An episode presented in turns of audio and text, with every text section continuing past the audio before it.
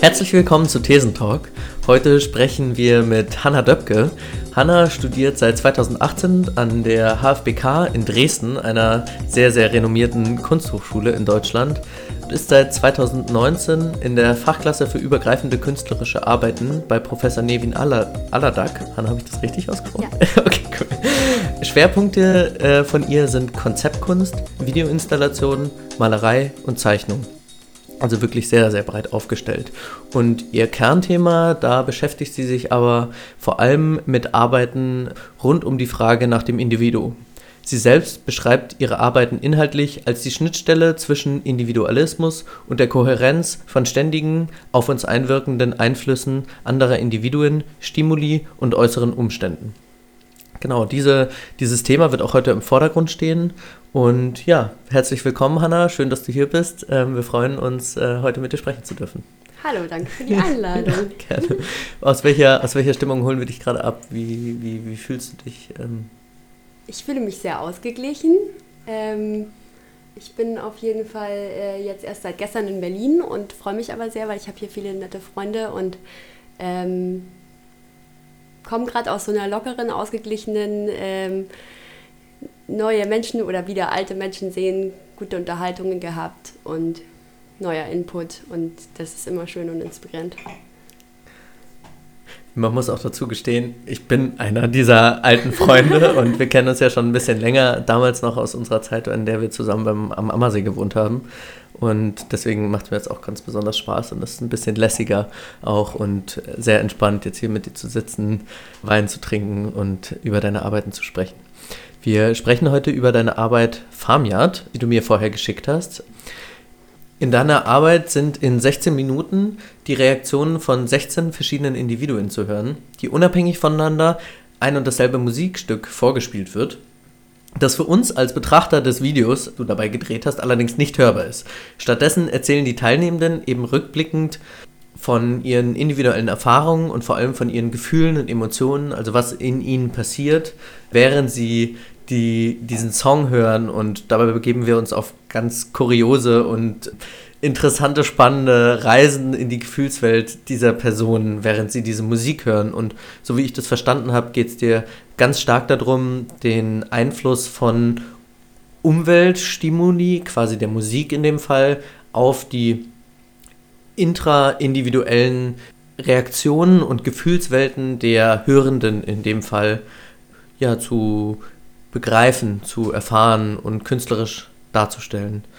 Und dementsprechend hast du dich in dem Experiment eben mit der Frage auseinandergesetzt, wie Klang die Imaginations- und die äh, Fähigkeit der Individuen stimuliert. Prinzipiell runtergebrochen, wie du es in deiner Beschreibung von dem Kunstprojekt auch so schön genannt hast, was macht Musik mit uns? Und ähm, egal welchen Bezug wir dazu haben, kann sich niemand der absoluten Wirkung auf den Körper, den Geist oder seiner Seele von Musik entziehen. Also ich meine, wir kennen das alle, dass wir irgendwie einen Song hören, ob das beim Laufen oder beim Lernen oder beim äh, Chillen auf der Couch ist und das macht was mit uns. Also man kann, man kann nicht nicht spüren in dem Moment. Da muss man schon psychopathisch sein, glaube ich. Und deswegen hast du dich wahrscheinlich bedingungslos mit diesen Emotionen auseinandergesetzt und probiert, diese Erinnerungen und Bilder, die dabei in einem aufpoppen, in einem Kunstprojekt zu hervorzuheben und darzustellen. Und hast eben die Personen, die diese Musik hören, während des Hörens betrachtet und gefilmt. Und genau, dazu, darüber möchten wir jetzt sprechen und hören, wie du dazu kamst und was du dazu fühlst. Und vor allem finde ich jetzt am Anfang erstmal spannend, wie, also was bringt dich dazu? Wie, wie kommst du dazu, so Individuum und Umwelt zu erforschen und wie kamst du dann dazu, die Arbeit so zu formulieren? Also die Idee zu der Arbeit ist schon viel älter als mein Kunststudium an sich. Also diese Frage hat sich mir schon ganz lang gestellt und ich habe aber lange Zeit überhaupt nicht drüber nachgedacht, da ein Kunstprojekt dazu zu machen, sondern ähm, mich hat schon immer fasziniert, wie die Kunst auf uns, äh, Entschuldigung, wie die Musik auf uns einwirkt. Und für mich war schon immer klar, dass Musik eigentlich für mich wie so eine Art von, von äh, fünftes Element ist oder so. Also es gibt so diese, diese Elemente oder Sachen, die Tatsachen, Wahrheiten, die den Menschen einfach begleiten. Also die einfach für jeden Menschen, die quasi, wie, wie die Menschen auf die Welt gekommen sind, so ist es schon da. Mhm. Und das trifft nicht unbedingt auf die Musik zu, weil die Musik mhm. ist ja menschengemacht. Mhm. Und trotzdem, egal ob du musikalisch bist oder ob du von dir behaupten würdest, dass du Musik magst oder nicht, mhm.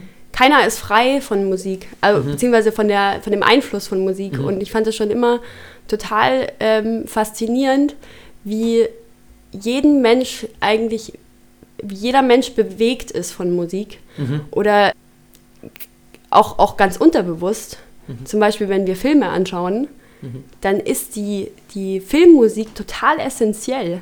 Also schau dir mal einen Film ohne Filmmusik an. Das ist auch wirklich mhm. ein ganz anderes das Gefühl. Ja. Und gleichzeitig erfahren wir mit Musik irgendwie Entspannung oder Exzess. Ja. Und es ist ein total wichtiger Teil unserer Lebensrealität. Und das finde ich einfach, das fand ich schon immer total spannend, auch weil, weil, weil ich aus dem Kontext komme irgendwie. Also viele Jahre meines Lebens habe ich auch getanzt, mhm. fand das auch immer spannend, wie was ist Rhythmus, wie wirkt er auf uns ein und wie zum Beispiel manche Leute Musik total theoretisch erfassen konnten. Mhm. Und ich konnte das zum Beispiel noch nie, wusste wie, wie aber. hast du Musik? Ich habe das im Bauch. Okay. Also es war auch beim, ja. beim Tanzen früher immer so, die, die anderen, die haben mitgezählt, den ja. Takt, und wussten, auf der 5 kommt dann der Arm. Ja. Und ich konnte das nicht sagen. Ich habe dann einfach. Und kam dann auf die fünfte Arm? ja, eigentlich war das so, also im Tanz machst du es so, also ich, zumindest wie ich es gelernt hast, du hast, ja. du hast eine, eine, Taktzählung von 1 bis 8. Was hast du denn getanzt? Hip-Hop habe ich Hip getanzt mhm. und auch mal Modern, Modern und Jazz. Mhm. Und ja, ich wusste dann einfach, okay, jetzt nach dem kommt das. Oder ich habe dann viel mehr auf die, auf die Musik gehört. Also ich wusste, wenn der Ton kommt, dann ist jetzt der Moment, um den Arm zu heben. Mhm. Oder ich habe dann viel mehr auf den Text geachtet. Also für mich war ein Lied nie einfach nur irgendein Geräusch oder so oder irgendwie ein Gefühl, sondern es war immer ein Gefühl plus Text plus, plus die, das, was es in, in dir macht. So. Mhm. Also es geht jetzt auch schon ein bisschen weit wieder gerade, aber so. Ähm, bisschen intuitiver, kann man das so sagen? Genau, aber auf jeden Fall, also jeder hat irgendwie eine, eine ähm, einen Zugang zu Musik und der kann aber total unterschiedlich sein. Aber niemand von uns mhm. kann sagen, dass es nicht was mit unserem, ähm, mit unserem Befinden macht. Mhm. Und das erste Mal auf die Idee für das Projekt bin ich gekommen, weil ich auf so einer Outdoor-Party war und irgendwie. Open Air quasi. So ein Open Air. Mhm. Und ich fand es irgendwie total interessant, wie die Stimmung sich verändert hat. Am Anfang war es total, alle haben viel gequatscht und es war ja so tagsüber noch so ein bisschen Ambient-Musik. Und dann äh, ging es irgendwie ruhiger. richtig los mhm. und auf einmal waren alle irgendwie total in ihrem Film und haben sich eingelassen auf die Musik. Mhm. Und da habe ich dann angefangen zu fragen, wenn du die Musik hörst, was, was stellst du dir da vor? Was ja. siehst du da? Ja. Und äh, das kam. geantwortet? Also ich weiß, es ist schon so lange her, aber ja, in dem Moment ja. kann ich mich noch daran erinnern, dass ähm, manche Leute von Universum gesprochen haben, mhm. von Sternen und so weiter. Und ich bin, ich bin dadurch dazu gekommen, dass ich halt total oft beim Musikhören mir Choreografien früher vorgestellt habe. Ich habe eine Bühne gesehen, ich habe Leute gesehen, die getanzt haben, habe mir vorgestellt, wie das aussieht. Mhm. Und dadurch bin ich zu der Idee gekommen, was stellen sich eigentlich andere Leute vor? Und fand das total spannend. Und so kam ich irgendwie zu, zu der Idee das heißt, du wolltest es auch so ein bisschen beforschen und herausfinden. Ja. Also so, so ein bisschen so ein Entdeckergeist ja. dabei. Wie, wie, wie fühlen andere das? Ja. Ist es, ne? Und ich fand es auch, ähm, ich hätte es glaube ich auch langweilig gefunden, jetzt einfach nur mich voll krass mit mir selber, irgendwie total nur mit mir selber auseinanderzusetzen. Mhm. Wie visualisiere ich denn jetzt dieses Lied und so? Sondern eben aufzuzeigen, dass es total spannend sein kann, wenn man die Personen eben dazu befragt und nie das Gleiche rauskommt und wie spannend Klar. es ist, wenn doch mhm. was Gleiches dabei rauskommt mhm. und sich zu fragen, woher kommt denn das eigentlich? Wie, wie, wie kommt es dazu, dass jetzt von 16 Leuten drei Leute vom Zug erzählen? Mhm. War das der Fall? Ja. Also es, es war teilweise total unterschiedlich, aber was auf jeden Fall nennenswert war, ähm, war, dass erstens die meisten Leute haben von Natur gesprochen. Ja. Darf ich dich vielleicht ganz kurz an der Stelle fragen, dass sich das die ZuhörerInnen besser ja. vorstellen können? Was hast du genau für einen Song vorgespielt? Genau, das Lied ist von einem Spielfilmkomponisten und äh, mir war ganz wichtig, dass es jetzt keinen Text hat, also es ist ein instrumentales Lied und sehr streicherbasiert. Also es kommt ein, es kommt ein, jetzt muss ich gerade mal überlegen. Also es fängt, glaube ich, an mit einem relativ stetigen Takt und darauf mhm. bauen sich die Streicher auf. Und es ist ein schon relativ düsteres Lied, aber es lässt sich schon auch. Eher jetzt sage ich, jetzt sage ich, das lässt sich schweben. Also so, es okay. ist schon wieder so eine Visualisierung. Ähm, ja. Ich könnte das nämlich jetzt zum Beispiel musiktechnisch nicht oder musiktheoretisch jetzt wahrscheinlich gar nicht ganz authentisch irgendwie erklären. Im Prinzip habe ich dich ja gerade genau das gefragt, was du deine äh, Individuen im Projekt gefragt hast, das Lied mit zu beschreiben und zu erklären. Ja. Und jetzt geht automatisch über in, in, in, ja. in, ein bildliches Darstellen oder ein emotionales. Wobei ich es jetzt schon so verstanden habe, dass du meintest, was hört man, wie hört sich dieses genau, Lied an? Ja, ja. Mhm. Genau, also ich würde dir jetzt nicht beantworten, wie würde ich dieses, dieses Lied visualisiert oder könnte mhm, ich natürlich mhm, machen. Mhm. Wobei ich das jetzt nicht mehr authentisch kann, okay. weil ich habe jetzt schon so viele Versionen ja. davon gehört, wie dieses Lied aussieht, ja, ja, dass ich gar nicht mehr frei davon wäre. Also, stimmt natürlich. Aber es ist ein sehr tragendes Lied und mit einem Cello und einem Kontrabass und irgendwann, also auch ganz tiefen Tönen. Und es hat wie so ein, wie so ein Spannungsbogen, wo es und intensiver geht. wird und geht dann auch wieder, lässt sich dann quasi wieder auch los. Okay. Und es war auch ein Prozess, das zu finden. Minuten. Ja. Oder fünf Minuten, oder? Das ist tatsächlich ziemlich kurz, zwei Minuten. Aber okay. das hat sich herausgestellt, mhm. dass es ganz gut war, damit die Leute auch irgendwie am Ende noch wissen, was sie für einen Prozess durchlebt haben. Mhm. Also, mhm. das, nicht das hat sich angeboten, ja. Das kann ich gut verstehen. Und du hast ja jetzt gerade beschrieben, wie aus deinem Alltag quasi die Idee, also vom Open Air, ja. die Idee kam, ja. so äh, da, da, daraus ein Kunstprojekt zu machen. Und würdest du jetzt sagen, du siehst ja jetzt auch eine Wechselwirkung, also die Tatsache, dass du das Kunstprojekt gemacht hast und erlebt hast und äh, die ganze Arbeit, die dahinter steckt und die Auseinandersetzung damit jetzt wieder rückwirkend einen Einfluss auf deinen Alltag hast. Beispielsweise, wenn du jetzt, ich meine, wegen Corona ist jetzt gerade ein bisschen schwer, ne, auf Open mhm. Airs zu sein, aber wenn du dir jetzt überlegst, hat das, könntest du dir vorstellen, die, die, die Auseinandersetzung damit hat jetzt einen Einfluss auch direkt gehabt auf deinen Alltag? wie du, denkst du jetzt anders, fühlst du jetzt anders, handelst du anders in gewissen Situationen durch diese Arbeit? Auf jeden Fall. Also das ist äh, nicht nur bei dem Projekt so, sondern bei allen würde ich sagen. Solange ich mich mit einem, Pro mit einem Projekt, einer Konzeptidee oder so auseinandersetze, dann konzentriert sich mein Alltag dann, also man kriegt wie so eine Art Filter für eine, eine Wahrnehmung. Mhm. Konkret da war es vielleicht gar nicht unbedingt so sehr die Wahrnehmung, aber so, da ist für mich so ein ganz intensives Interesse dafür aufgekommen, Leute ganz spezifisch auf eine individuelle Erfahrung zu befragen, weil ich gemerkt habe, mhm. da kriegt man total was Direktes. Mhm. Also da mhm. kriegt man ganz mhm. viel, weil die Leute auch wissen, das ist nichts, was wofür sie auch bewertet werden. Da, da, mhm. du kannst es nicht mhm. in, in, in, falsch oder richtig genau. einwerten, weil es, es ist deine, ja deine persönliche Erfahrung damit. Aber trotzdem, also vielleicht habe ich darüber nicht sehr aktiv nachgedacht, aber trotzdem interessiere ich mich total für so Momente, gerade im, auch im öffentlichen Raum oder im Zusammenhang mit einer Party oder im Zusammenhang mit meiner Wohngemeinschaft oder so, wie Musik die Stimmung beeinflusst. Mhm. Und wie zum Beispiel, was ich ja auch immer richtig geil finde, ist, wenn, wenn du an so einem groß, an so einem Platz bist, wo die Leute irgendwie Bier trinken oder so, ein öffentlicher Raum. Mhm.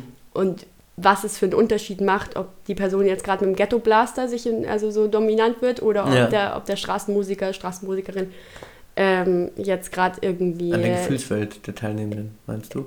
Was ist daran Genau, ändert? nee, was es auch mit einer Gesamtstimmung mhm, äh, genau. macht. Mhm. Also äh, wir haben zum Beispiel in Dresden eine sehr prominente Ecke, da ist immer alles voll, da kommt manchmal die Trambahn gar nicht mehr durch. Mhm. Und da gibt es dann halt manchmal wie, so, wie so Lager, ja. dann die Person, die, die sich mit dem Straßenmusiker, Straßenmusikerin abwechselt. Und dann kommt dann einmal so der Ghetto-Rap ja. Und dann fängt so an, dass sich alle so ein bisschen aufpushen und dann, dann werden auch die Punks wieder lauter und ja. dann geht dann mal vielleicht eine Rangelei los oder so. Okay. Und dann kommt wieder die, ähm, die gefühlvolle ähm, Gitarrenmusik und dann fangen die Leute sich an zu umarmen und so. Ja, das ist total geil. cool, wie, wie man eben sowas, wie man sowas beobachten kann. Ja. Und nichts davon ist ja unreal, aber das ist trotzdem auf jeden Fall ein krasser Einfluss auf die das heißt, Leute. Du machst jetzt manchmal heimlich in deiner WG einen Song an und beobachtest die Leute, wie sie darauf reagieren. Nee, aber vielleicht ist es auch unterbewusst manchmal so ein Move, um zu sagen, so, hier ist dicke Luft, ich mach mal unseren Lieblingstrack an. Ja. aber das macht, glaube ich, vielleicht auch oft jeder von uns. Ja, stimmt. Das ist einfach ein guter Schachzug.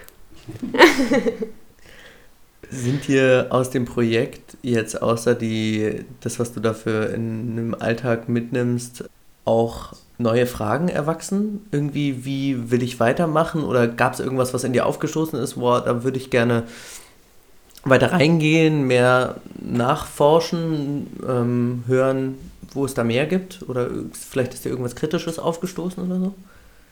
Voll, also Fragen stellen sich auf jeden Fall während dem Projekt meistens noch mehr, als sie, als sie vorher da sind. Mhm. Und äh, für mich ist meistens auch vor der Arbeit ist nach der Arbeit.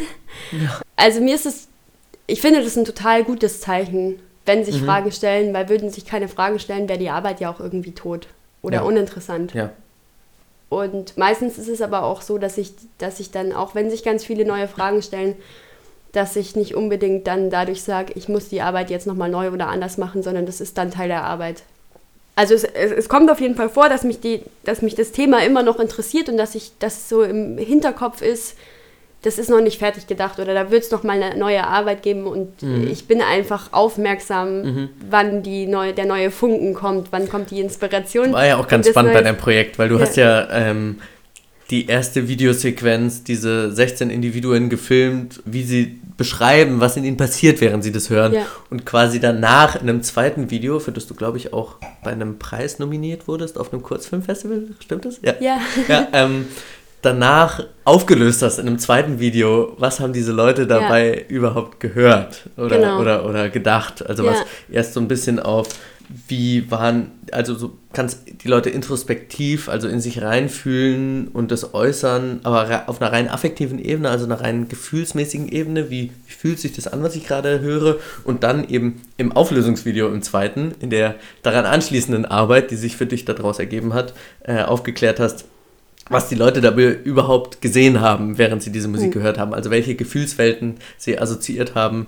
Also dazu kann man aber auch ähm, finde ich, nochmal sagen, dass das total gebunden an die Tatsache ist, wie, welche Gelegenheit hatte ich, diese Arbeit zu präsentieren. Also in beiden mhm. Fällen hatte ich irgendwie das, war mir wichtig, dass die Leute sich einlassen können auf das Video und ich möchte ihnen irgendwie nur dann meine mein Herzblut quasi daran geben, ja. wenn ich das Gefühl habe, sie können sich überhaupt darauf einlassen. Und bei diesem zweiten, ja.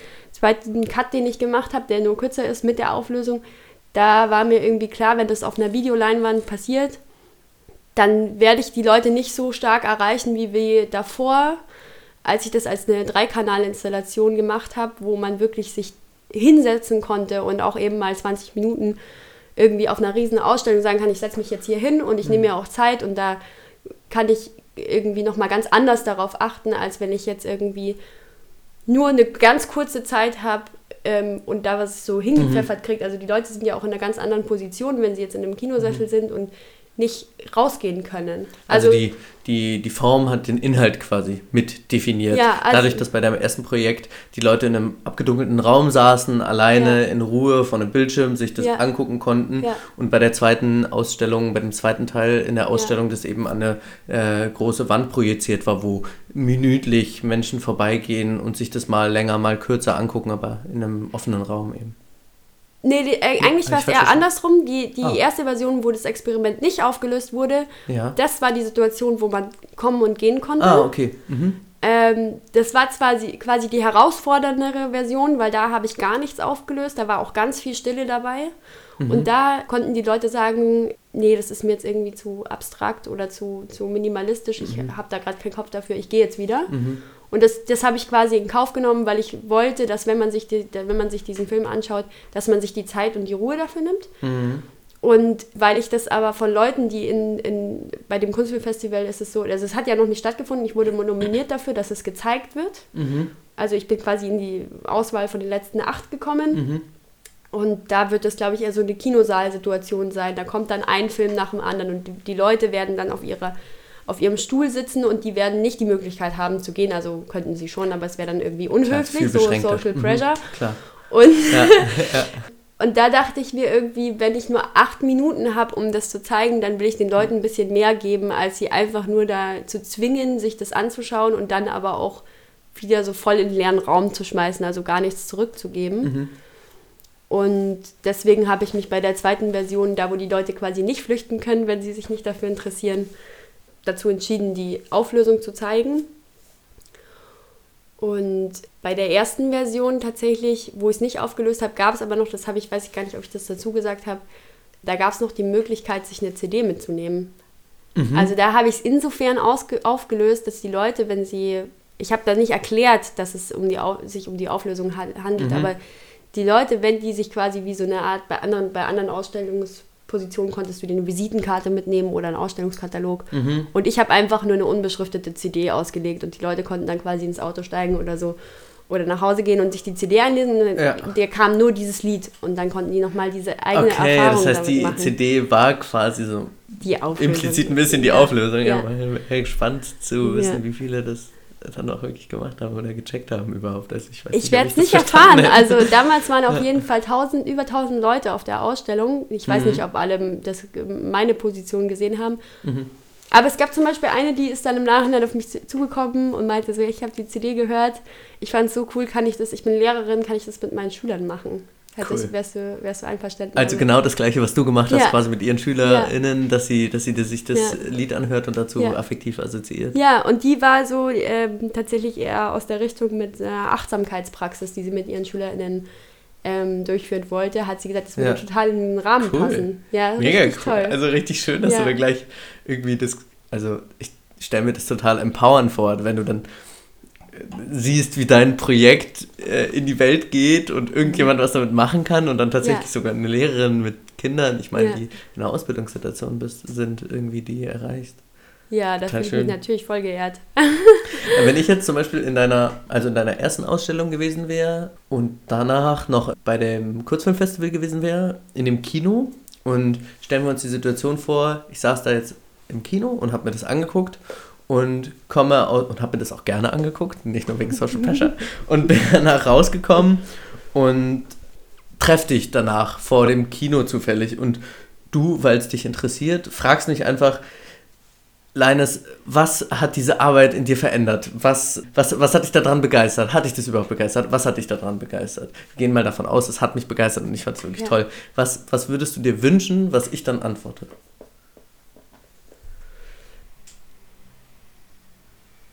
Das ist interessant, ob ich da Wünsche habe. Also, es ist auf jeden Fall nichts, was ich klar für mich definiert habe, glaube ich. Mhm.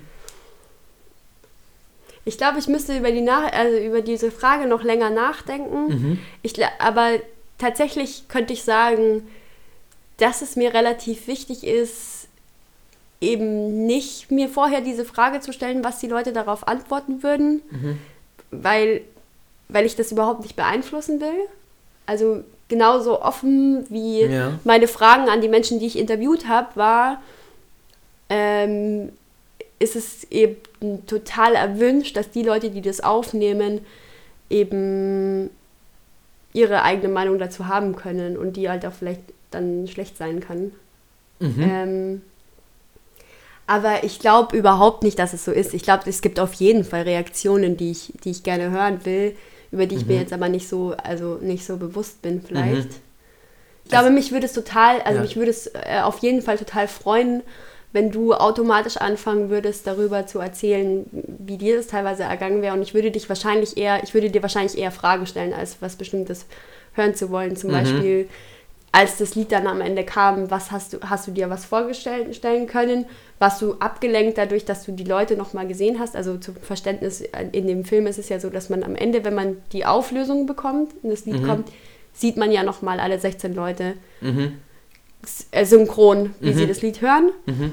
Und das war zum Beispiel für mich so ein Moment, wo ich ganz lange überlegt habe, ist es jetzt destruktiv oder, oder was heißt destruktiv, was ist, ist es jetzt überhaupt gut, diese das Lied gleichzeitig nochmal mit den Leuten zu teilen, also zu zeigen, wäre es nicht viel besser, nur das Lied zu zeigen und die Leute im Kinosaal können dann selber auf eine Reise gehen.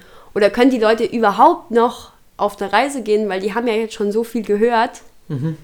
Jetzt ist es ja total verblendet. Also das wären so Fragen, die ich mir stellen würde. Und wenn du mir dann eine Antwort geben könntest, die ich nicht erwarten würde, dann würde mich das, das total freuen. also, äh, dich würde es am meisten freuen, wenn ich dir erzähle, ich bin krass auf eine Reise gegangen gerade. Und dabei kam XY raus und das ja. verblüfft dich total. Ja. ja. Aber tatsächlich, tatsächlich fällt mir gerade auf, so eine Sache, die ich auf jeden Fall provozieren wollte mit der Art und Weise, wie ich diesen Film gezeigt habe, mhm. nämlich am Anfang, dass, dass man eben am Anfang überhaupt nicht checkt, von mhm. was sprechen die Leute eigentlich mhm. gar nicht, äh, eigentlich. Mhm. Da wollte ich so ein bisschen provozieren, dass die Leute denken so, ah, ist ja voll das ESO-Ding, meditieren die oder ist es irgendeine spirituelle Erfahrung? Manche Leute haben auch gedacht, ja, die erzählen von einem Drogentrip. Also anderes, anders kann es ja gar nicht sein. Ähm, und dass ich cool. damit, also das war eine ganz aktive Entscheidung, das so zu zeigen, um die Leute so ein bisschen auszutricksen, dass sie denken so, also das ist ja jetzt irgendwie total abgefahren und total fern von mir und am Ende checken sie, wow, das ist einfach, die hören einfach nur Musik, das ist eine ja. Erfahrung, die ich selber machen kann und äh, die Leute so ein bisschen zu erwischen in dem Moment, dass sie versucht haben, was in eine Schublade zu stecken und sie auch am Anfang so ein bisschen zappeln zu lassen. Ich gebe dir jetzt noch nicht direkt die Antwort, also wenn du eine Antwort zeigst, mhm. ohne die Frage, zu, ohne zu wissen, was die Frage war, dann lässt du die Leute total zappeln darin. Das ist fast genauso schlimm wie eine spannende Frage ohne ja, Antwort. Ja, ja stimmt. Und das ist irgendwie ich war auch ein bisschen, ich habe auch sehr gezappelt, als ich das Video zum ersten Mal gesehen habe, muss ich schon ja. gestehen. Also das ist so was. Und ich so, äh, worüber quatschen die jetzt eigentlich? Was wollen die damit mir sagen? So was, was, was beschreiben die gerade? Wie? Also man hat, ich hatte schon den Eindruck, du hast was gefragt, weil die Leute haben auf jeden Fall geantwortet. Das, das schwingt ganz stark mit. Aber es war für mich überhaupt nicht klar. Ich hatte nur den Eindruck, die Menschen sind sehr, sehr stark in sich gegangen. Ich kann mir ja. gut vorstellen, dass Leute assoziiert haben, dass sie gerade auf dem Trip sind. Ja. Voll. Und ich nehme es niemandem übel, dem das. Also eine Person, die da, die da ungeduldig geworden ist, gesagt habe, ich, also, ich bin voll ungeduldig. Ich, ich, also, ich, kann mir das jetzt nicht reinziehen, jetzt sag mir doch mal, was ich ja, davon habe. Ja, aber ich so, kurz überlegt, ich vorspult. ne, aber das ist total okay. Und dann gibt es, ja. also das ist echt, ich will, also ich finde nichts schlimmer, als wenn man jemanden zwingt dazu, irgendeine Erfahrung zu machen oder so. Aber ich habe da teilweise so mit mir manchmal einen Clinch, dass ich doch, wenn ich mich so krass mit was auseinandersetze und da irgendwie eine Aussage treffen mhm. will, dass ich den Leuten die Chance rauben will, das sofort irgendwie einzuordnen. Mhm. Ich will, dass sie irgendwie auch einen Prozess durchmachen, mhm. um dann zu einer Antwort zu kommen. Und wenn, und wenn sie diesen Prozess nicht durchmachen wollen, dann können sie den auch einfach nicht durchmachen. Das ist auch voll, voll okay. Ja. Aber für die Leute, die da Bock drauf haben und die das denen das irgendwie was gibt, dann ist es total cool. Und es gab tatsächlich Leute, die haben sofort, die haben sofort gecheckt, ach so, ja, die, das muss um Musik gehen. Die haben das, das war, es gab mal ein paar Leute, die haben das sofort gemerkt. Ja. Und dann gab es Leute, die haben es bis zum Ende nicht gecheckt und die wollten es dann auch gar nicht wissen. Also das hat mich total verwundert, dass mhm. es dann wirklich auch Leute gibt, die konnten, die haben sich wirklich 20 Minuten dahingesetzt, haben sich das angeschaut und hatten haben gar nicht mehr Kategorie, nachgefragt. Hatten ja. dann ihr Gedankenkonstrukt ja. und wenn du dann mit einer sagst, nee, das ja. war die und die Kategorie, dann... Die waren total zufrieden damit, dass sie nicht wissen, mhm. um was es ging. Ja. Wie hast du die, also ich, ich, ich kenne ja viele von den 16 Individuen, die du aufgenommen hast. Und frag mich also und, und weiß auch, dass du viele von denen kennst und dass davon auch viele aus deinem persönlichen Bekannten- und Freundeskreis sind. Nichtsdestotrotz ist es ja so, dass wir ja alle viel, viel mehr als 16 Personen in unserem Bekanntenkreis haben. Und deswegen habe ich mich gefragt, warum hast du genau diese 16 Individuen ausgesucht? War das einfach, weil die gerade da waren oder war das, weil du dich da in, die, in deren Richtung gezogen gefühlt hast bei dem Gedanken an das Projekt oder kam das anders zustande? Ja, das war tatsächlich ein relativ pragmatischer Umstand so. Mhm. Und zwar hatte ich Semesterferien und mir war klar, ich will dieses Projekt machen und ich habe mir eine Kamera ausgeliehen. Also es ist ja auch so, ich habe teilweise selber noch gar nicht so viel Te Technik. Und dann hatte ich die Kamera für zwei Wochen und bin eben an Ammersee gefahren und habe dann auf allen Kanälen, die ich habe, habe einfach gesagt, hey Leute, ich mache ein ähm, Videoprojekt, mhm. ich brauche Leute. Ich kann euch leider nicht sagen, um was es geht, aber es wird auf jeden Fall cool und nicht, nicht ultra privat oder so. Ja, ja, ja. Und ähm, wer hat Lust, mich zu unterstützen? Und dann gab es halt ungefähr 20 Leute, die darauf geantwortet haben und bei 16 Leuten hat es dann am Ende geklappt. Mhm. Genau, und ähm, es wäre auf jeden Fall, man könnte, also man könnte dieses Video auch mit 200 Leuten machen. Und Mhm. am Ende finde ich es auch ein bisschen schade, dass die, die Gruppe, die ich porträtiert habe, sehr ho- homogen wirkt. Mhm. Aber Wieso So war's einfach. homogen für dich? naja, es ist die, Al- also es ist einfach eine Altersgruppe. Mhm. Ähm, In ihren Anfang 20. genau, irgendwie Mhm. so, man, man sieht, dass die ungefähr au- aus einem wahrscheinlich dem ähnlichen Milieu kommen, würde Mhm. ich jetzt mal so unterstellen. Mhm. Und es wäre natürlich spannend gewesen, einfach Menschen aus unterschiedlichen Warum? Altersgruppen. Also ich glaube, das ist vielleicht eine Frage, die ich mir selber stelle. Mhm. Also welche Antworten kommen, wenn ich eine Person frage, die halt schon 80 Jahre gelebt hat. Mhm. Das Was, was, was, was oder sieht die aus einem Person? ganz anderen sozialen Milieu oder einer Genau. anderen Nationalität. Oder? Ja. Ich weiß auch noch nicht, ob ich diese, dieses Projekt nochmal machen könnte. Das ist für mich auch irgendwie voll gut, dass es jetzt dann das war. Und Die Frage habe ich mir auch aufgeschrieben, als ich dein Projekt gesehen habe. Habe ich mir Ja. überlegt, so, würdest du, weil, also bei WissenschaftlerInnen ist es ja ganz oft, die würden super gerne das Projekt nochmal durchführen, aber auch oft, Ja. sie würden sagen, so, nee, reicht jetzt, ich habe mit dem Thema abgeschlossen, mich genug eingelesen und jetzt kann ich es nicht mehr sehen. Aber wie ist es bei KünstlerInnen, dass sie, oder bei dir, man kann jetzt nicht Ja. generalisieren, aber würdest du, hättest du Bock, das nochmal zu machen? Oder sagst du so, das war gut, das war eine schöne Erfahrung und jetzt I'm going on? Also ich habe auf jeden Fall im Nachhinein bemerkt, dass dieses, dass, dass diese, diese Arbeit für mich nicht langweilig wird. Auch ich habe die jetzt schon dreimal irgendwie in anderen Cut gebracht und ähm, habe immer noch nicht das Gefühl zu wissen, das ist jetzt die fertige Version.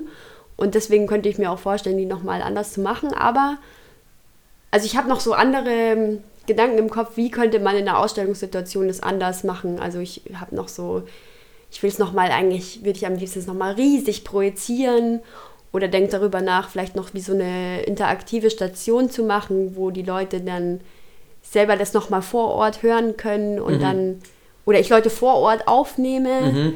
sowas, um das irgendwie weiterzuentwickeln. Aber irgendwie habe ich das Gefühl, wenn ich das, das gleiche Lied nehme und das nochmal mit anderen Leuten machen, dann würden einfach viele andere Geschichten nochmal dabei rauskommen. Mhm. Und das wäre auch immer noch cool, aber dafür gibt es noch so viele, es gibt noch so viele interessante Themen auf dieser Welt, die ich noch nicht kenne, Mhm. über die es halt auch cool wäre. Also, Was zu machen. ja. Aber willst du bei deinem Thema in der, also bei dem Thema der Wechselwirkung zwischen der individuellen Erfahrung und den Einflüssen der Umwelt, beispielsweise jetzt Musik oder auch irgendwas anderes, willst du bei diesem, diesem Gros-Thema bleiben? Ist es dein Auf jeden Ding Fall. quasi? Also ich, ja. oder beziehungsweise auf jeden Fall weiß ich, dass es da noch mehrere Arbeiten dazu geben muss für Mhm. mich. Das hängt auf jeden Fall damit zusammen, dass ich gemerkt habe, ich kann nicht einfach, also ich sehe mich nicht als diese äh, Künstlerin, die eigenbrötlerisch in ihrem Atelier sitzt, ohne das jetzt runter abwerten zu wollen, dass es Mhm. andere Leute machen. Ta- Vielleicht zu einem gewissen Teil beneide ich die sogar. Ja. Aber ich kann nicht zehn Stunden am Tag im Atelier sitzen und äh, an, an meinem, an, an mir arbeiten, an irgendeinem Bild arbeiten oder so und dann zufrieden nach Hause gehen und habe das Gefühl, ähm, ich habe jetzt hier gerade was erreicht. Mhm. Weil dann habe ich das Gefühl, ich habe mich eigentlich abgekapselt von der Gesellschaft und ähm, Das heißt, wie tickst du dann so als Künstlerin? ich, also ich habe relativ schnell in dem Studium gemerkt, ich brauche irgendeinen Social Impact. Ich brauche irgendwie einen, ich brauche eine Kante und ich brauche einen Spiegel und ich brauche irgendwie, und ich bin eine sehr soziale Person. Also du brauchst die Umwelt. ich brauche die Umwelt Ja. und die Umwelt braucht mich. ich meine, die Floskel hat sich gerade so angeboten. ähm, Ja, es ist auf jeden Fall die Wechselwirkung zu betonen, ist wichtig so, weil wenn du deinen eigenen, also ich als Psychologe bin davon auch natürlich überzeugt, aber auch als Men, als, als, als Mensch, ich gerade so, als könnte man das trennen, aber als, äh, als, als Freund oder als, als, äh, als Partner oder als äh, äh, jemand in einem Freundeskreis bin ich davon überzeugt, dass wir unseren Einfluss auf unsere Umwelt, also die Umwelt braucht mich, nach dem Motto, den, den Ja. Einfluss von sich selber auf die Umwelt auch reflektieren zu müssen, um die Umwelt verstehen zu können. Ja. Ja, absolut. Also ich, ähm, ich habe einfach so gemerkt, dass ich das nicht, mir nicht anmaßen kann oder nicht anmaßen will, dass ich Kunst mache, wo ich meine eigene Meinung und mein eigenes Statement so reproduziere. Dabei habe ich ja noch relativ kurz gelebt und ich habe vielleicht mhm. auch relativ wenige Erfahrungen im Gegensatz zu anderen Leuten. Mhm. Das macht meine Erfahrungen jetzt nicht deswegen weniger wert, aber ich habe so das Gefühl, ich bin noch nicht bereit, die zu reproduzieren und natürlich mache ich das trotzdem. Also meine Kunst ist niemals frei von dem Filter, den ich dem also selbst gebe. Mhm.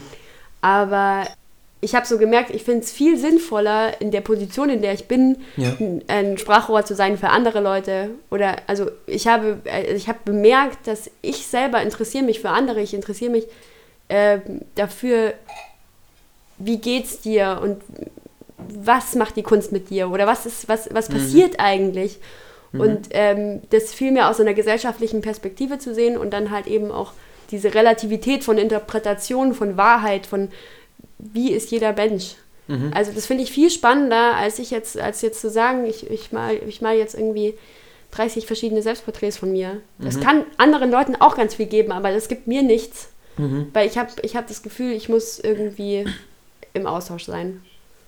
Ich war mal vor, das ist jetzt glaube ich schon fast zwei Jahre her, in ähm, bei so einem noch vor Corona Times, äh, als wir noch zusammen zu Großveranstaltungen gehen konnten, in der Schaubühne in Berlin hier, an einem relativ bekannten Theater. Und da habe ich einen Vortrag gehört, eine Diskussion war das eigentlich, so eine Panel-Discussion von ähm, zwei Künstlern, die sich über das Thema Authentizität auseinandergesetzt haben. Und da hat dieses da hat die Idee von Individualität und was bedeutet überhaupt individuell zu sein, authentisch zu sein mit, seinem, mit seiner eigenen Person eine große Rolle gespielt. Und da ist mir ein Satz hängen geblieben, der mir wieder hochgekommen ist, als ich mir deine Arbeit angesehen habe und deine, deine Texte dazu durchgelesen habe. Und zwar hat da ähm, ein Regisseur von der Schaubühne gesagt, der Mensch ist die Summe seiner Rollen.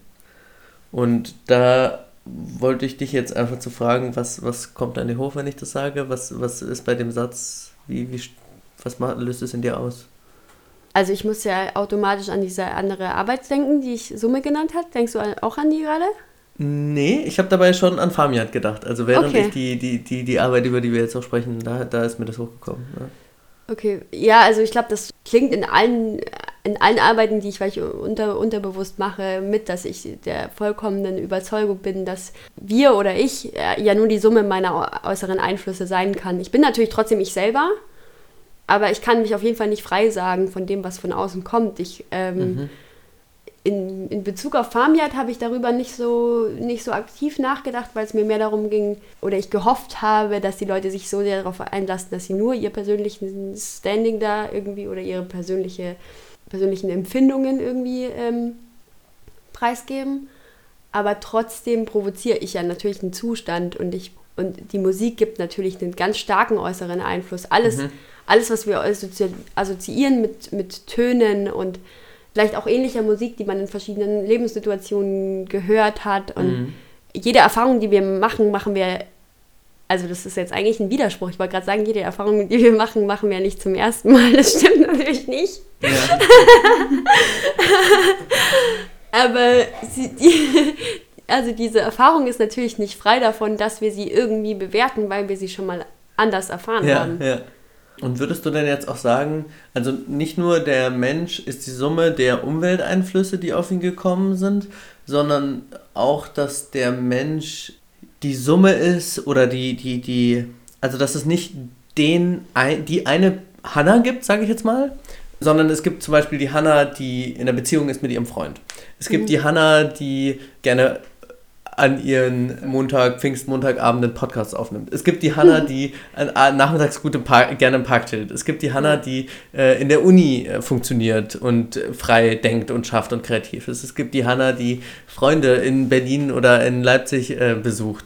Und das ist so, würdest du das unterschreiben, dass es so die verschiedenen Rollen und Individualitäten quasi von dir gibt, die als Gesamtmuster deinen dein deine Person widerspiegeln oder würdest du sagen, es gibt schon diese eine authentische Hannah, die, die, die immer mit dabei ist? Also ich muss da gerade total dran denken, dass ich, äh, ich habe ja mit 16 mal ein Jahr lang in Uruguay gewohnt, mhm. weil ich habe da einen Austauschjahr gemacht. Und in der Zeit habe ich mich gefühlt komplett verändert, 180 Grad, das war auch irgendwie mein Anspruch. Ja. Und dann kam ich zurück und mir, mir war klar, ich kann mich irgendwie nicht mehr so sehr identifizieren. Also mit einigen Sachen total, mit manchen Leuten weniger.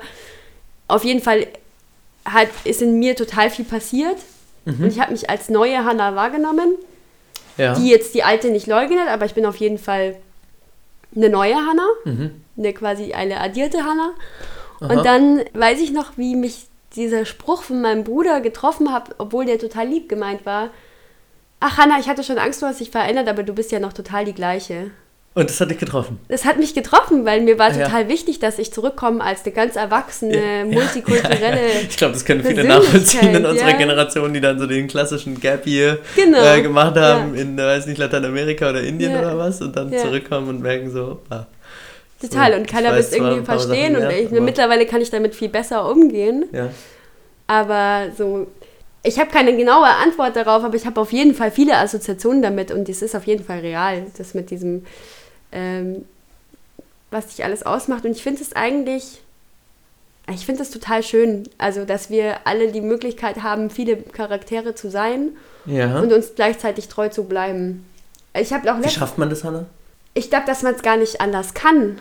Okay. Also ja. ich weiß gar nicht, Aha. ich weiß gar nicht, ob ich eine Aussage der Absolute dazu treffen kann.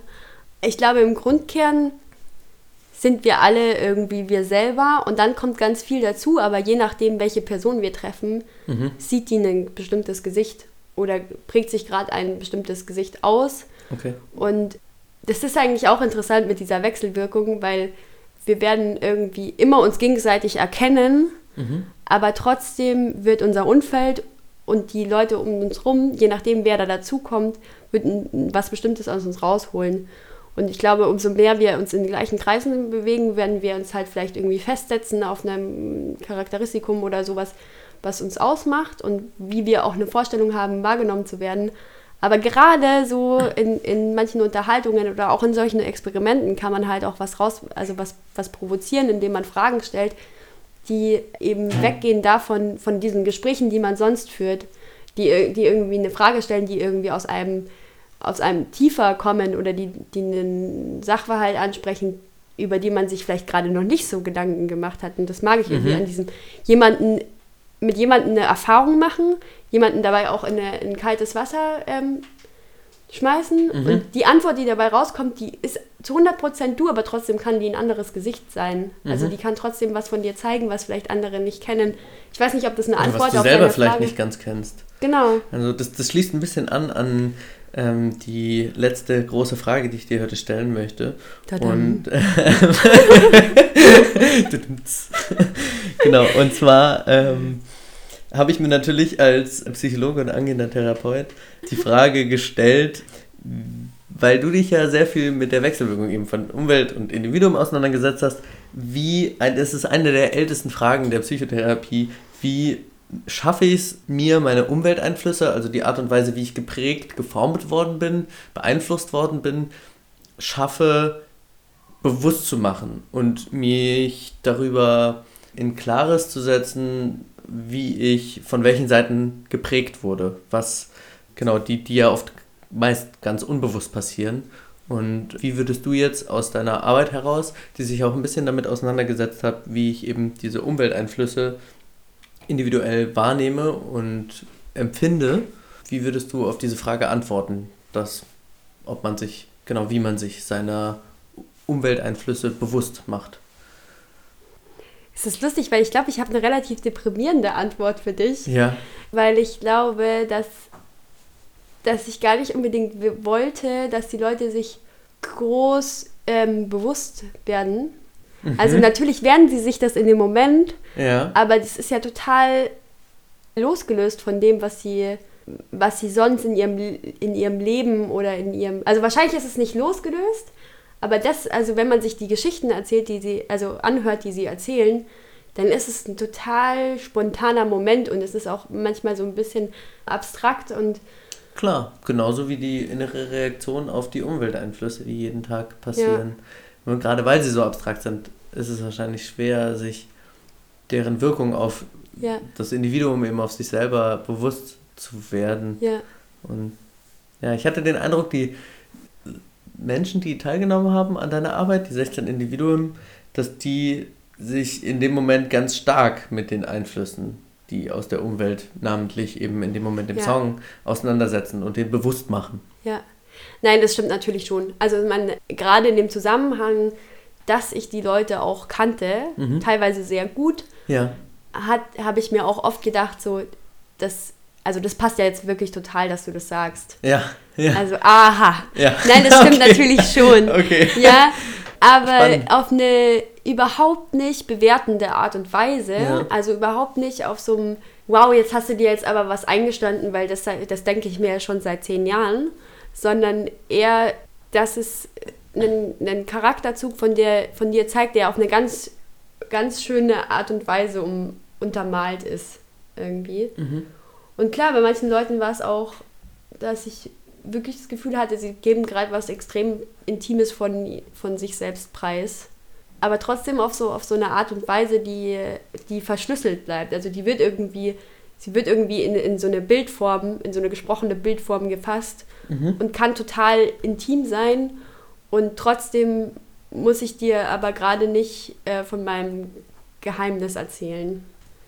Das, das Und ich, das ist irgendwie total ehrlich. ja, Ja. das, das finde ich total spannend. Also ich glaube, da, genau danach habe ich gefragt. Ich habe es, glaube ich, vorher wahrscheinlich ein bisschen umständlich formuliert. Aber wenn ich das jetzt richtig verstanden habe, was du gerade gesagt hast, dann gehst du davon aus, dass man sich eben dieser, äh, dieses, diese, dieser Umwelteinflüsse oder diese, diese, dieser Prägung, die man erfahren hat, sich bewusst werden kann darüber sprechen kann und einen Raum für die Bewusstwerdung überhaupt schaffen kann, indem man in einem Verhältnis ist oder in einem Dialog oder in einem Raum, in dem nicht bewertet wird, in dem Vertrauen da ist, wie du es eben mit deinen Freundinnen hattest. Und vor allem in dem du die Gefühlswelt, die du damit verbindest, ausmalst oder wie du es genannt hast, untermalst, indem du ganz frei darüber assoziierst, aber das nicht auf einer explizit das Gefühl benennenden Ebene, sondern eher auf einer Ebene, in der du äh, verschlüsselt über etwas redest, indem du zum Beispiel Bilder, Bildformen beschreibst oder eben metaphorisch oder allegorisch über etwas sprichst und über diese Art, dich zu äußern und deine Gefühlswelt in Bezug auf etwas zu äußern, dich selber bewusst machst. Ja. Habe ich, das, hab ich das richtig verstanden? Ja, Ja, okay. ja doch, könnte man schon so sagen, auf jeden Fall. Das ist richtig spannend. Wir sind jetzt am auch. Ende. cool. Wir sind, wir sind auch jetzt am Ende unseres Podcasts angelangt.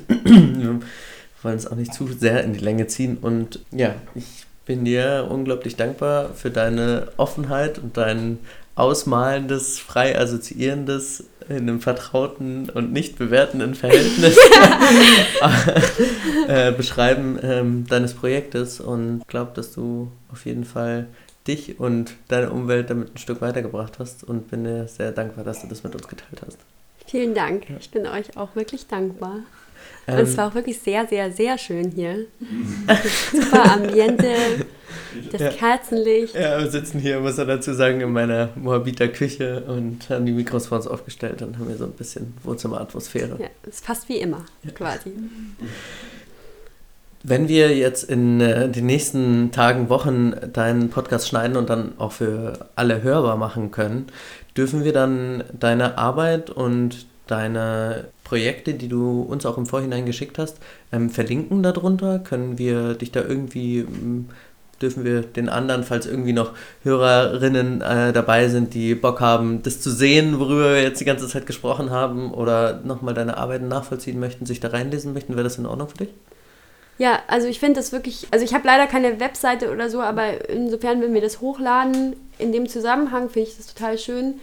Und ich habe gerade, also ich denke auch immer wieder drüber nach, soll ich meine Arbeiten irgendwie online veröffentlichen und habe so genau die Schwierigkeit damit, dass wenn ich nicht auch was dazu sagen kann, dass ich ein bisschen Angst habe, sowas sehr Intimes preiszugeben, was dann voll zerrissen wird in der Luft Mhm, oder falsch, falsch interpretiert oder ob es das dann überflüssig macht, das zum Beispiel dann nochmal in der Ausstellung zu zeigen. Ja. Aber in dem Kontext finde ich es total Ja. schön. Cool. Ja. Ja. vielleicht kannst du auch noch einen Podcast dann verlinken, dann Ja. können die Leute sich äh, reinziehen. Das wäre dann quasi eine Wechselwirkung. Ja, cool. Ja, vielen Dank, Hanna. Lilly hat ja zugehört, während wir gerade die ganze Zeit über dein Projekt geredet haben und hat sich auch ein paar 100% sicher spannende Fragen dazu aufgeschrieben, die ihr nochmal hochgekommen sind, während sie uns lauschen konnte. Und mir ist während des Resümierens jetzt in der kurzen Pause nochmal eine Frage hochgekommen, die ich jetzt gerne kurz mit in diese Diskussion einbringen würde. Auch nur ganz knapp. Hanna, was würdest du dich als Künstlerin beschreiben? Ja, also ich würde mich auf jeden Fall als Künstlerin beschreiben, Warum? aber das, ja, das war auf jeden Fall ein Prozess, an den ich erstmal kommen musste. Also es war wie so eine aktive Entscheidung, okay, ab jetzt nenne ich mich anders. Mhm. Tatsächlich ist es jetzt noch nicht so oft vorgekommen, dass ich von mir so mich so vorstelle. Auf jeden Fall ist es was, was ich jetzt anfangen will zu machen. Aber ich dachte irgendwie immer, okay, ich studiere jetzt Kunst und danach bin ich dann eine Künstlerin. Und relativ ja. schnell ist mir aufgefallen, diese ganze, dieses ganze Studium provoziert eigentlich, dass ich ja an diesen Punkt kommen muss und dass ich das ab dem Moment bin, wo ich das auch ausspreche. Also ich glaube total an die Kraft von Sprache und ähm, dass ich erst dann was sein kann, wenn ich das auch so formuliere und nach außen trage und dass ich mich selber total beeinflussen kann in der, also in dem Moment, wo ich mich selber so ja. Label. Aber wenn man es jetzt einfach mal als Wort betrachtet oder als Name, dann ist es ja eigentlich, bin ich dann eine Künstlerin, wenn ich Kunst schaffe. Und äh, das tue ich ja. Und unabhängig davon, ob ich es jetzt schon lang mache oder kurz, in dem Moment, in dem ich Kunst schaffe, bin ich eine Künstlerin. Also in dem ja. Moment, wo ich teilnehme, bin ich auch eine Teilnehmerin. Deswegen habe ich mich darin ertappt, dass es, da, wir leben ja auch in so einer Gesellschaft, wo man immer labeln muss ja. irgendwie und man dann denkt, okay, also ich will Bäcker werden und dann bin ich erst Azubi und dann bin ich Bäcker und das ist eigentlich doof. Also und das, so habe ich auch gedacht, ich bin erstmal Kunststudentin und dann bin ich Künstlerin. Ja. Und äh, ich bin aber halt, auch währenddessen bin ich das ja schon. Wer, wer sagt denn, ab wann bin ich eine Künstlerin? Ja, ja eigentlich nur ich selber, genau. ja. ja. Und das fand ich auch schön, als ich dann nach dem Grundstudium in die Fachklasse gekommen bin und dann diese neue Professorin, also Nevin, dann zu uns gekommen ist und von Anfang an uns als, als, als KünstlerInnen angesprochen hat. Die hat nie gesagt, ihr als Studierende, sondern ihr als KünstlerInnen. Und ähm, da in dem Moment spätestens ist mir klar geworden, klar, das ist einfach nur eine Entscheidung. Danke. Ja. ja, also erstmal vielen, vielen Dank für euer Gespräch. Es war ganz toll, euch zuzuhören und ja, einen Einblick in dein äh, Projekt zu bekommen, wo ich selber auch echt resoniert habe. Also mich auch schon viel mit Rhythmus, Tanz und auch Musik und dann den entsprechenden Fragen, wie das in unterschiedlichen Menschen auch wirkt, auseinandergesetzt habe. Und es war super, super schön, da einen Einblick reinzubekommen. Und ich freue mich schon sehr, nachher das Video auch zu sehen. Ja, und eine Sache, die mir so ein bisschen aufgekommen ist und die ist jetzt gar nicht nur spezifisch auf dieses Projekt bezogen, ist, und das ist eigentlich auch echt eine größere Frage, mhm. in dem Sinne auch, was Kunst ist und wie man es definiert. Ab wann so ein Interesse, diese Idee, wenn man es jetzt spezifisch auf dieses Projekt münzt, zu diesem künstlerischen Projekt wird. Also wie diese Modellierung stattfindet, wo du gesagt hast, okay, wie wirkt Musik auch schon vor dem Studium in unterschiedlichen Menschen hin zu diesem wirklich konkreten Projekt, was du durchgeführt hast. Und wie mh, mm, ja, dieser Modellierungsprozess, wie du das angewendet hast, was du auch von der CD letztendlich erzählt hast und wie dieses ganze Zusammenkommen funktioniert, ähm, das hat mich irgendwie sehr interessiert. Ja. Also ist deine Frage, ab wann eine Idee zu Kunst wird? Ja, ja, ja, könnte man auch so. Ja, nee tatsächlich, wie dann dieses spezifische Setting entsteht. Also wie die, doch, wie die, wie die Umsetzung ja. funktioniert, wie der Prozess dahinter ist. Also vielleicht auch schwierig jetzt so allgemein zu betrachten, aber das ist was, was ich mich gefragt habe. Also meistens habe ich tatsächlich so Zündungsmomente, mhm. die ganz oft in Gesprächen kommen. Also ich ziehe total viel daraus, dass ich mit Leuten, die ich schätze, aber auch äh, irgendwie Gesprächen, die ich die ich bei anderen mitbekommen bekomme oder ich habe irgendwie, ich sehe einen Film oder ich ähm, schnapp irgendwas auf der Straße auf, dass ich dann, also gerade in den Momenten, wo man so gefühlt im Kopf gerade eine Grenze überschreitet oder was Neues erfährt oder irgendwie so einen Aha-Moment hat. Aus seiner Kategorie rausfällt. Ja, da, da habe ich so, da habe ich dann oft so Momente, wo ich mir denke, so, ah, lustig, da könnte man so und so was dazu machen. Das kommt dann manchmal so, das ist oft, das ist vielleicht auch doof, das mit so einem banalen Begriff zu benennen, aber so, da kommt mir eine ganz einfache Idee oder eine ganz irgendwie so banale Idee. Ganz oft ist es tatsächlich dieser, diese, diese, diese, dieser kleine Gedankensprung, der mich schon motiviert dazu, zu sagen, die Tatsache, dass mir das in diesem besonderen Moment gerade so gekommen ist, macht es für mich schon relevant dazu, mhm. irgendwie zu arbeiten. Mhm. Und manchmal wie bei Famia jetzt, dann war das was, was ich ganz lang irgendwie schon im Hinterkopf hatte, dass mich das interessiert, aber es kam nicht der Moment, wo ich wusste, so will ich es machen. Ja. Und ähm, tatsächlich kam der dann, als ich gemerkt habe, wow, ich habe in der Kunst ja die Freiheit, alle Medien zu benutzen, alle Art und Weisen. Also ich kann alles zur Kunst machen und ich muss, ich muss nicht äh, die klassischen, das klassische Handwerk bedienen oder so. Mhm. Was mich oft total eingeschränkt hat, dass ich gemerkt habe, ich interessiere mich eigentlich für einen viel größeren Zusammenhang, aber ich scheitere total daran, dass ich nicht, ich kann es den Leuten nicht Malen. erfahrbar machen, ja, ja? ja. Auf so einer zweidimensionalen Ebene zum Beispiel. Ja. Und irgendwie die Idee dann zum Beispiel Film zu benutzen, war für mich so ein springender Moment, wo ich sagen kann, eigentlich gibt's, will ich genau diese Momente zeigen, zum Beispiel eben, die man in einem Gespräch hat, wo dann so ein Aha-Moment kommt, den will ich eigentlich bei anderen Leuten provozieren und den kann ich dann durch so ein cooles Medium wie zum Beispiel Film oder Fotografie, kann ich den relativ ungefiltert aufnehmen. Mhm. Tatsächlich sind das wirklich so so kleinere Momente, wo mir eine, wo mir eine Inspiration kommt. Und währenddessen, während dem Arbeitsprozess versuche ich mich dann auch immer wieder an diesen Moment zurückzubesinnen, um mhm. dann zu legitimieren, warum ich, also mich zurückzuerinnern, warum mache ich eigentlich ein Pro äh, Projekt. Und manchmal passiert das dann auch, also das musste ich auch im Zusammenhang mit der Frage vorher, wie sehr beeinflusst es deinen, deinen Alltag dann, wie sehr findest du das dann überall wieder. Und ein gutes Zeichen ist auf jeden Fall, wenn ich dann durch die Straßen laufe und das überall wiederentdecke. Mhm. Äh, und dann kommen aber auch immer wieder die Zeiten, wo ich das dann nicht mehr wiederentdecke oder wo ich so ein bisschen das Feuer verliere für eine Sache, weil ich an irgendwas hängen bleibe. Mhm. Oder die Frage dann, also der Inhalt irgendwie oder die Umsetzung wird komplexer, als ich das gedacht habe.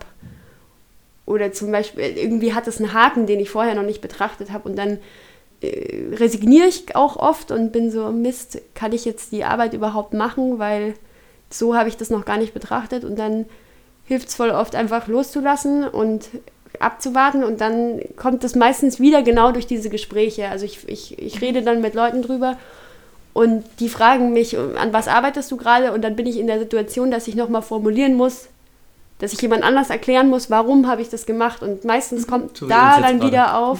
ja. ja, das war das Spannende. Das habe ich kurz vergessen. Und dann äh, frage ich auch oft Leute, was findet ihr daran interessant oder was wäre dein Beweggrund? Und dann versuche, äh, dadurch entstehen dann halt auch meistens so neue Äste. Und ja. ähm, mir ist es total wichtig, ähm, dass andere Leute mir Feedback geben und das ist auch echt abgefahren, aber so, das habe ich total im Vergleich mit Kommilitoninnen gemerkt. Da habe ich nämlich einige, die sind so, die, die machen ihre Kunst einfach und die müssen da niemanden fragen. Das kommt aus denen raus und wenn die ein mhm. Bild fertig gemalt haben oder eine Arbeit fertig gemacht haben, dann ist die nächste schon so in den Schuhen, mhm. oder wie man das halt sagt. Ist bei dir nicht so? Ähm, bei mir ist es überhaupt nicht so. Ich brauche total lang. Also meine, ich mache vielleicht zwei Projekte im Semester, manchmal vielleicht sogar nur eins. Ja nach jeder Fertigstellung kommt ein totales Tief und ich denke mir so, wow, jetzt habe ich das gemacht, so wie kann ich denn jetzt noch mal was Neues machen oder wann kommt dieser Moment und mhm. so. Oft mache ich mich, glaube ich, selber auch so ein bisschen runter. Das ist ja nicht komplex genug oder das ist ja nicht spannend genug oder würde sich überhaupt jemand dafür interessieren? Würde sich dieser ganze Aufwand lohnen, der dafür nötig wäre, ähm, für diesen, diese diesen ganz kleinen Umstand, den ich mhm. vielleicht spannend finde, den finden vielleicht, es fragt, fragt dich ja niemand. Ja, ja. Sagt ja niemand so, mach doch mal hier einen Trash-Film zum Thema leichter als Luft, was jetzt so eine andere Arbeit ist von mir. Da hilft es mir total, wenn einfach nur eine Person, die ich schätze oder so, mit der ich drüber spricht, sagt, hey, das ist richtig cool. macht es mal, ich fände das voll geil. Und das ist dann, das kann für mich voll der Anlass sein, zu sagen, cool, dann mache ich das. Also Wie du der vorhin beschrieben hast, eben eine Person, die sozial bedingt und durch ihre Umwelt ganz entscheidend beeinflusst ja, wird in ja. ihrem kreativen Schaffen. Ja, und das muss ich mir voll eingestehen. Und die, die Tatsache, dass ich mir eingestanden habe, dass ich da total beeinflusst bin und irgendwie, obwohl ich in so einem freien, also in so einem freien Kontext studiere, der halt ohne Noten funktioniert und so weiter, ich bin überhaupt nicht frei davon. Mhm. Ich brauche total äh, die Bestätigung. Ja. Da, da knüpft nämlich tatsächlich auch nochmal so eine andere Frage an, nämlich genau diese Begleitung auch in der, in der Uni dann letztendlich. Wenn man sowas Freies studiert, auch mit so dem freien Zugang zu den Ideen, wie du sagst, also manchmal mache ich zwei Projekte und so weiter, auch je nachdem, wie das zu einem kommt, das kann man ja nicht immer so getaktet steuern, wie man das jetzt in einem klassischen Seminar oder sowas hinkriegt. Wie das dann bei euch funktioniert mit der künstlerischen Begleitung auch. Du meintest ja gerade, es sind vor allem dann auch Freunde, die dir so einen Spiegel oder einen Resonanzraum für dich dann bieten. Aber wie funktioniert das konkret in der Uni? Also gibt es dann Meetings, wo ihr euch untereinander austauscht, die ähnliche Projekte machen, entstehen, also ja, diesen Ablauf, der äh, interessiert mich auch noch. Ja. Bei mir an der Hochschule, aber ich glaube, das ist auch an Kunstakademien so gang und gäbe, da funktioniert das durch Kolloquien mhm. und ähm, die finden bei uns jetzt einmal, einmal die Woche statt. Da ist also ich habe eine Professor, also meine Professorin ist dann vor Ort, jetzt gerade halt nicht, da machen wir es über Zoom, kommt dann äh, ins Atelier und dann ähm, treffen wir uns alle und dann wird halt gefragt oder vielleicht auch vorher schon geplant, so wer will seine Arbeit gerade vorstellen und dann halt stellt jemand was Abgeschlossenes vor oder meistens auch einfach im Prozess, wo man gerade irgendwie hängt oder Manchmal ist es auch nur eine, eine, nur eine Idee, die man ansprechen will. Und dann wird darüber gesprochen. Mhm. Und es wird dann auch total geöffnet und es ist auch die Idee, also ein ganz ähm, wichtiger Bestandteil des Kunststudiums ist eben zu lernen, über die eigene Kunst zu sprechen, da einen Austausch zu finden und sich ähm, ja, also es wird ja, es wird ja nicht leichter danach. Also ja. im besten Fall ist deine Kunst so aussagekräftig, dass du gar nichts mehr machen musst, aber so ist es ja wahrscheinlich nicht. Du, also irgendwie am Ende stehst du ja trotzdem als Mensch dahinter. Also das mhm. ist auch, das kann man noch mal einen riesen Fass aufmachen, aber dann, genau, und dann haben wir auch noch einzelne Kolloquium, mhm. Kolloquien. Und da ist es tatsächlich krass auf Freiwilligkeit. Also wenn ich jetzt das ganze Semester lang nicht das Bedürfnis habe, meine Kunst zu besprechen, mhm. dann zwingt mich da auch keiner dazu. Ah. Aber ich habe auf jeden Fall einmal im Jahr, also jetzt auf jeden Fall zum Vordiplom, da muss ich einmal dann meine kompletten Arbeiten vorstellen, mhm. vor so einer Art Gremium. Ja. Und dann das präsentieren. Aber innerhalb des Kolloquiums, also wenn man sich jetzt selber entschließt, ich möchte ja. meine Arbeit gerne besprechen, also ja. hast du das spezifisch mit deiner gemacht? War das hilfreich für dich? Weil ich kann mir das irgendwie gerade konkret noch nicht so vorstellen, weil es sind ja dann letztendlich subjektive Meinungen, die auf dein also kommt man dann so mit konkreten Fragen im Prozess, also wie man, was ich auch vorhin meinte, wie man das modellieren soll oder so, oder mhm. wirklich so die Wertung? Was sagt ihr jetzt dazu, zu meiner Idee mhm. grundsätzlich? also, ganz, ja. in dem Fall, ich bin so ein bisschen so, dass ich gemerkt habe, dass es mich manchmal richtig crashen kann, wenn ich zu früh eine Idee erzähle, weil dann so viele Leute eine Meinung dazu haben, wie sie es machen würden oder wie sie es nicht machen würden, dass ich dann anfange, voll an mir zu zweifeln oder darauf zu viel Rücksicht zu nehmen, dass ich angefangen habe, meistens eine, also erstmal was auszuarbeiten und dann erstes zu präsentieren, wenn es darum geht, wie, also ich habe schon ganz klar, wie ich das haben will und so Sachen wie die Präsentation, da gibt es ja tausend Möglichkeiten, wie, mhm. in was für einen Rahmen bringe ich das jetzt und ähm, das sind zum Beispiel Fragen, die ich, die ich oft stelle. Mhm. Es gibt auch Leute, die da schon viel früher anfangen und einfach, wie gesagt, so theoretisch schon mal darüber quatschen und ähm, bei mir ist es eher so, dass ich dann halt sage, für mich ist das jetzt das und das Thema und ich habe dazu auch schon was aufgenommen mhm. und es ist schon da, das, ähm, das ist schon mal klar. Und so und so, also da und da will ich hin und jetzt hadere ich aber gerade damit, was kann ich weglassen, wie viel kommt dazu, was ist überflüssig, mhm. wie ich würde es gerne zum Beispiel als eine Drei-Kanal-Installation machen, macht es Sinn? Oder ähm, mir ist es zum Beispiel wichtig, dass die Leute irgendwie eine interaktive Erfahrung machen oder dass sie, also ich will am Ende, dass die Leute das war zum Beispiel bei der, bei der Arbeit mir wichtig, dass man irgendwie auf Augenhöhe ist. Mhm. Also man hat so, mir war es wichtig, dass man die Leute irgendwie auf Augenhöhe be, ähm, begegnet und dann so das Gefühl hat, man trifft die. Ja. Und das wäre zum Beispiel was, was ich besprechen würde. Ja. Und äh, ich hatte aber auch schon Situationen, da habe ich was vorgestellt und da konnte dann niemand was damit anfangen. Und das ist ja. natürlich krass. Also es hat es auch schon gegeben, dass ich ein. Das ist entweder also, ein sehr gutes oder ein sehr schlechtes ich so ein Projekt einfach abgebrochen habe, weil ich mir dachte, okay, fuck, es geht einfach mhm. gerade gar nicht auf. Aber das ja. ist meistens auch ein bisschen berechtigt dann. Also da, dann stellt sich auch raus, dass ich selber nicht ganz klar habe. Das heißt, der institutionelle Rahmen der Bewertung deiner Kunst durch die Universität inklusive Studierende plus ProfessorInnen hilft dir auch und bringt dich weiter. Ja, mhm. also ich habe das während Corona richtig gemerkt, dass es, mich, dass es mich extrem hemmt, dass das wegfällt, dass ich mit Kommilitonen darüber rede. Ich brauche mhm. nicht diesen Kolloquien-Zusammenhang. Mhm. Ich brauche das total ähm, im Atelier und auf dem Gang, ja. Leute zu treffen, zu sehen, wie Leute gerade an ihrer Kunst arbeiten und die zu befragen mhm. und dann und da kommt bei mir dann ganz viel auf und da also geht's mehr gibt dir der Rahmen der Universität der Kunstuniversität eher eine Inspirationsquelle und dadurch eine Reglementierung oder eine oder eine Förderung als jetzt durch die direkte Bewertung die du durch ja. deine Kommilitoninnen und Professorinnen ja. erfährst ja hm. cool Gleichzeitig gibt es auch noch ganz viele andere Angebote, die nichts mit meiner eigenen ja. Kunst zu tun haben, die mich natürlich Klar. auch weiterbringen. So. Ja. Das muss man schon auch sagen. Es ist jetzt nicht nur komplett frei, man kann auch was. Man kann auch einen Kurs machen. Ja. In diesem Sinne. vielen, vielen Dank, Anna, für deine Offenheit. Ja, danke schön. Ja. Gerne. Dir einen schönen Abend. Euch auch.